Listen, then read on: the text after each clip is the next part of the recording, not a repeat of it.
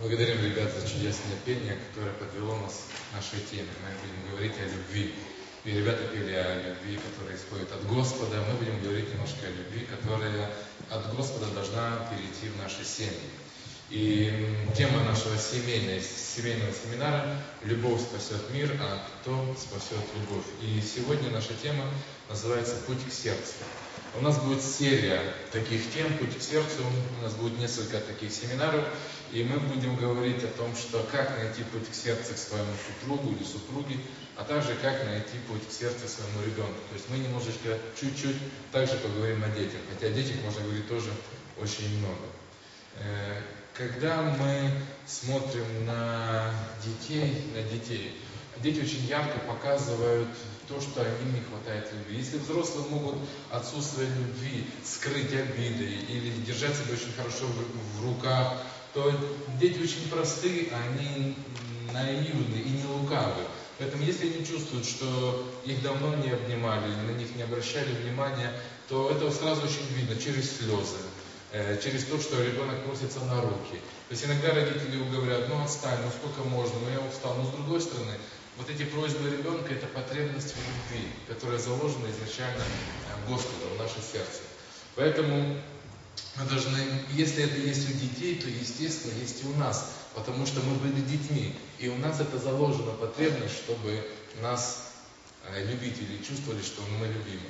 Э, есть история, если вы читали книгу «Пять языков любви», то там есть история о девушке, которая в 16 лет ушла из дома, вот, вела не очень хороший образ жизни, и когда родители назад ее вернули и повели к психологу, то психолог стал с ней общаться и узнавать, в чем проблемы, какие вопросы, может быть, что-то не хватало ребенку. То есть родители были не бедные и жили достаточно состоятельно, и все могли подарить своему ребенку, но она говорит, что я не чувствовала, что меня любят. Просто я не чувствовала, что меня любят. То есть те же подарки или просто деньги, которые давали родители, не могли заменить ее любви. Поэтому потребность любви у нас остается. И когда мы говорим о любви, то мы можем сравнить наше сердце. Специалисты сравнивают наше сердце, сердце сравнивают с емкостью, с сосудом, то есть которое должно наполняться. В емкость хранятся всегда какая-то жидкость. И можно сравнить и наше сердце тоже с подобным сосудом, с емкостью которую должно постоянно наливаться любовь. Постоянно. И если в сердце нет любви, оно не наливается, то очень быстро сердце опустевает и чувствует потребность любви, как тот маленький ребенок, который плачет или начинает искать где-то любовь в другом месте. Поэтому есть очень важный принцип, когда мы говорим о нашем сердце как о сосуде любви. Посмотрите на определенную закономерность. Закономерности сосуда любви. Никогда сосуд не должен быть пустым. То есть Господь так нас устроил, что любовь, помните, мы говорили раньше, что любовь это чувство какое, временное или постоянное? Постоянное. Если это чувство постоянное, то значит мы должны постоянно его ощущать. То же самое, как и ребенок, то же самое и мы. Поэтому, э, когда мы говорим о нашем супруге или о нашем ребенке, мы должны всегда уловить этот момент. Его сердце или сердце ребенка всегда должно быть наполнено любовью. Второй момент – это эффект выплескивания. Это то, что я хотел бы сказать, касается даже больше, наверное, э, отношений между мужем и женой. Часто жена говорит, когда мы говорим о определенных принципах отношений, о потребностях, и когда ко мне приходят и говорят, Дереван, чем бы вы могли помочь, что вы посоветовали, я даю определенный совет, как нужно поступать, а потом приходит жена рассерженная и говорит, слушайте, ну я месяц ему или неделю, я ему тут делаю все как, вот, как вы советуете, а он в ответ ничего не делает. В чем здесь важный момент? Эффект выплескивания. Знаете, когда в сосуд выплескивается вода из него, когда выплескивается вода? Когда он переполнен до краев. Поэтому, когда бывают трудности в семье, вот когда мы вот вроде что-то пытаемся делать, а ответа нет – Ответа может быть долго нет. Почему может быть долго нет ответа? Потому что если сердце долго было пусто, если в сердце много было трещин, то, естественно, нужно достаточно времени, чтобы завоевать доверие, внимание, уважение, любовь, но принцип остается принципом. Если сердце наполняется любовью, оно обязательно будет выплескивать, отдавать. То же самое мы можем говорить и происходит с Господом. Господь настолько нас любит, что наполняет наше сердце любовью. В ответ, когда сердце наше переполнено любовью к Господу, в ответ мы эту любовь отдаем Ему и отдаем людям. Поэтому это важный момент. Поэтому, когда вы смотрите на вашего ребенка, который много плачет, или там обижает кого-то, или ведет себя грубо, мы часто смотрим на эти внешние моменты. Нам важно посмотреть на ничто другое. Возможно, давно его сердце не наполнялось любовью, поэтому всеми этими знаками и вниманиями он просто обращает на себя внимание. Другими словами, наполните мое сердце любовью. То же самое можем говорить и о муже, или о жене. Так давайте мы запомним золотое правило, которое есть в Священном Писании. Этот стих в Библии называется золотым правилом. Как хотите, чтобы с вами поступали люди, помогите мне закончить. Как оно завершается? Так и вы поступайте с ними. То есть очень важное золотое правило. Мы опять же, это библейский принцип, но мы его берем и переносим к семейным отношениям. Как хотите, чтобы с вами поступали люди, так и поступайте вы с ним. Часто э, супруги, когда приходят в тупик, они говорят, а почему я должна первой начинать что-то делать? Почему я должен делать первый шаг навстречу ей? Я, может быть, обижена, может быть, она меня обидела. Поэтому пусть она это делает. Отношения всегда, вот такие отношения всегда приведут в тупик. Золотое правило говорит, как хотите, чтобы с вами поступали, что делайте? И вы поступайте. Хотите, чтобы на вас обижали, что делаете? Обижаетесь. Хотите, чтобы на вас сердились, что нужно делать? Сердитесь. Абсолютно это правило действует. И обратный момент. Хотите, чтобы вас любили, что делаете? Также любите. Поэтому мы можем э, перефразировать это золотое правило и перенести на семейные отношения. Как хотите, чтобы вас любили ваши родные, что делаете? Уже как-то тяжело, лучше прочитывать так и вы любите. Как хотите, чтобы вас любили ваши родные, ваши дети, ваш муж или ваша жена, то не ждите. Помните, мы с вами говорили, влюбленность, она всегда ждет, потому что влюбленность, она эгоистична, и ей все давалось, а любовь, она как раз отдает не ожидая. Поэтому как хотите, вы еще не ожидаете, вы еще, возможно, этого не, умеете, не имеете, но желаете, чтобы вас любили. И принцип Бога говорит какой? Начните любить. А потом эффект выплескивания обязательно произойдет. Терпение обязательно будет иметь вознаграждение. Почему важно, когда мы говорим о сердце, чтобы мы следили за сердцем нашего ребенка, а особенно, когда мы говорим о сердце супруга или супруги. Очень важно, чтобы сердце э, его сосуд был всегда наполнен любовью. Посмотрите важный момент. Не наполненный сосуд любви дома наполнится в другом месте. У нас есть потребность. Мы не можем жить без любви. И если дома нет любви, не наливается долго, очень долго, очень долго, сердце не наполнялось любовью, но где-то на стороне появится хоть кто-то, который начнет хоть капельку, но наполнять этот сосуд любви, вот здесь может произойти трагедия. Более подробно мы об этом будем говорить в субботу. Будем говорить, как происходит измены, почему и с чем это связано. Но важный принцип, если не наполняешь сосуд, ты обиженный, ты думаешь, что кто-то другой должен это сделать, то мы играем в опасные игры. Следующий момент. Как узнать симптомы пустого сердца? Как увидеть, узнать, что у супруги э, или у супруга, а также можем и о детях сказать, мы видим, что есть определенные сложности. Они давно не чувствовали, что их любят. Посмотрите на определенные симптомы. Ты мало бываешь дома, ты меня не любишь, ты невнимательный, ты опять устала, ты опять репертуаре, ты невыносима. И самый важный момент – это ты, ты, ты. Чем, много, чем больше звучит обвинений ты, ты, мы часто склонны именно обращать внимание на эти обвинения и именно склонны э, реагировать на обвинения. Они нас оскорбляют, они нас задевают, мы обижаемся. Но если мы мудры, мы должны стать немножко выше этих слов и посмотреть, что стоит за этими словами. За этими словами, в принципе, стоит пустое сердце, которое давно не чувствовало, что на него обращали внимание, и оно нуждается в том, чтобы его любили. Опять же, мы можем это говорить и о детях, когда ребенок плачет, или когда ребенок себя ведет как-то неадекватно. Мы часто реагируем на сами поступки, но не смотрим глубже, в чем-то причина, в чем проблема. Э, еще последствия пустого сердца. То есть, что происходит, если сердце остается пустым долго? Мы с вами видим придирки, невнимательность, холодность, равнодушие к интимности, пренебрежение. Помните, когда мы вчера говорили о стадии семейных отношений, то как раз это ярко выражена какая стадия у нас? Разочарование, вторая стадия, где происходит вот такая война, где люди еще не умеют любить, ждут, чтобы их любили, не желают отдавать любовь, а ожидают, чтобы она сама приходила. Поэтому мы видим вот такие, такие последствия. То есть э, очень напряженные отношения. Последствия пустого сердца, продолжение, это грубость, это нежелание приходить домой, то есть какие-то определенные компании, подруги, друзья, там еще что-то, алкоголь или еще какие-то возбуждающие средства. И в конце концов, как последний момент, это измена. То есть человек ищет любовь или находит любовь на стороне где-то, потому что дома он не находит этого. Что мы должны помнить? Давайте посмотрим на важный момент.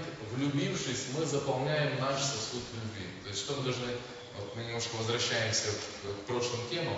Когда мы были влюблены, то сосуд любви наполнялся очень естественно, очень легко и легко переполнялся, потому что влюбленность это особое такое э, состояние, когда вот из тебя все просто так оно выливается, вот, твоя любовь. Вот. Но когда влюбленность умирается, умирает, то э, состояние это прекращается. То есть наше сердце раньше наполнялось любовью, но вот когда э, влюбленность ушла, сердце оказалось пустым. И если молодые люди или если семейные люди не успели перестроиться, то, естественно, это будет приводить к трению. Перестроиться к тому, чтобы учиться любить и учиться отдавать свою любовь своему партнеру, своей, своей любимой или любимой. Поэтому здесь важный момент, к чему мы говорим, о том, что важно учиться любить. Важно внимательно смотреть, что происходит с сердцем супруга или супруги, реагировать на те какие-то болезненные моменты, которые проявляются в его сердце, и вовремя на это реагировать. Каким образом? Общаться. Когда мы говорим о наших переживаниях, когда он говорит о переживаниях, когда я слышу, что не хватает, и таким образом мы можем восполнять ту потребность сердца, которую мы имеем. Итак, э, как наполнить, как наполнить сердце любовью. Как вот наше сердце наполнить любовью. Мы с вами уже начали об этом говорить на, э, на предыдущих темах, и мы с вами говорили о так называемых специальных потребностях. Почему я называю их специальные потребности? Потому что это специфические потребности, которые относятся к мужчине и к женщине. То есть мы с вами разбирали на предыдущих темах основные потребности мужчины и основные потребности женщины. Я их называю еще специально, потому что они относятся именно к мужу и к жене. И мы можем напомнить, у нас были мужские основные потребности. Это интимные отношения, спутник по отдыху, привлекательная жена, домашний уют, восхищение. А также основные потребности женщины – это любовь и нежность, общение, честность и открытость, финансовая безопасность и посвященность семье. То есть это та часть, каким образом мы можем наполнять сосуд любви нашего супруга, когда мы реагируем на те или иные потребности, в которых нуждается супруг или супруга. А сейчас мы будем говорить с вами об универсальных потребностях, которые присущи каждому человеку в той или иной мере. Они присущи мужчинам, они присущи женщинам, они присущи детям разного возраста. Эти потребности у кого-то больше доминируют, то есть больше ярко выражены, у кого-то менее ярко выражены, но они все у нас есть. Поэтому, если мы правильно понимаем, в чем нуждается наш супруг, то таким образом мы можем также помогать ему чувствовать, что мы его любим. Итак, я хотел бы, чтобы мы запомнили эту цитату, мы будем ее повторять еще несколько встреч. Путь к сердцу ваших близких э, лежит в умении понимать и восполнять их потребности. Наша тема называется «Путь к сердцу». Поэтому, когда мы говорим о супруге или о супруге, когда мы говорим о ребенке, то можно взять эту же фразу «Путь к сердцу ваших близких в умении понимать и восполнять их потребности». То есть, когда я понимаю, в чем нуждается мой ребенок, и я понимаю, как ему дарить эту любовь, у ребенка не будет проблем, он будет чувствовать, что его любят. И то же самое можем говорить о наших отношениях с нашими супругами. Итак, первая универсальная потребность, о которой я хотел бы сказать, которые присущи и мужчинам, и женщинам. Просто у кого-то в большей мере, у кого-то в меньшей мере, э, это слова поощрения. То есть добрые, хорошие слова. Интересно, что Марк Твен сказал такие слова. Добрым словом я могу питаться два месяца. То есть явно он был тот человек, который нуждался в словах ободрения, поддержки, поощрения. Потому что именно эти люди, люди ценят то, что они говорят, ценят слова поддержки, поэтому он сказал, я могу жить на этих словах, когда мне сказали два месяца. Соломон в Библии сказал также о словах нечто важное. Смерть и жизнь во власти языка. Смерть и жизнь. Языком мы можем или ободрить человека, если у него есть в этом потребность, дать ему уверенность. И наоборот, если человек имеет эту потребность, а мы вместо слов поощрения говорим критику или оскорбление, мы убиваем наши чувства, убиваем то, что есть в его сердце. Тоска на сердце человека подавляет его, а доброе слово развеселяет его. Так, также об этом говорит Священное Писание. Когда мы говорим о словах поощрения, что мы имеем в виду? В первую очередь мы имеем в виду похвала и благодарность. То есть для этих людей очень важно и очень ценно. Сейчас, когда вы слушаете этот семинар, вы уже оцениваете, это ваша потребность или не ваша потребность. Также вы оцениваете и вашего супруга или вашего ребенка. Вы пробуйте оценить, вот, оно его или не его, нуждается или не нуждается, ярко это выражено или не ярко выражено. То есть похвала и благодарность. Как тебе идет этот костюм? Ты такая, как пример, да?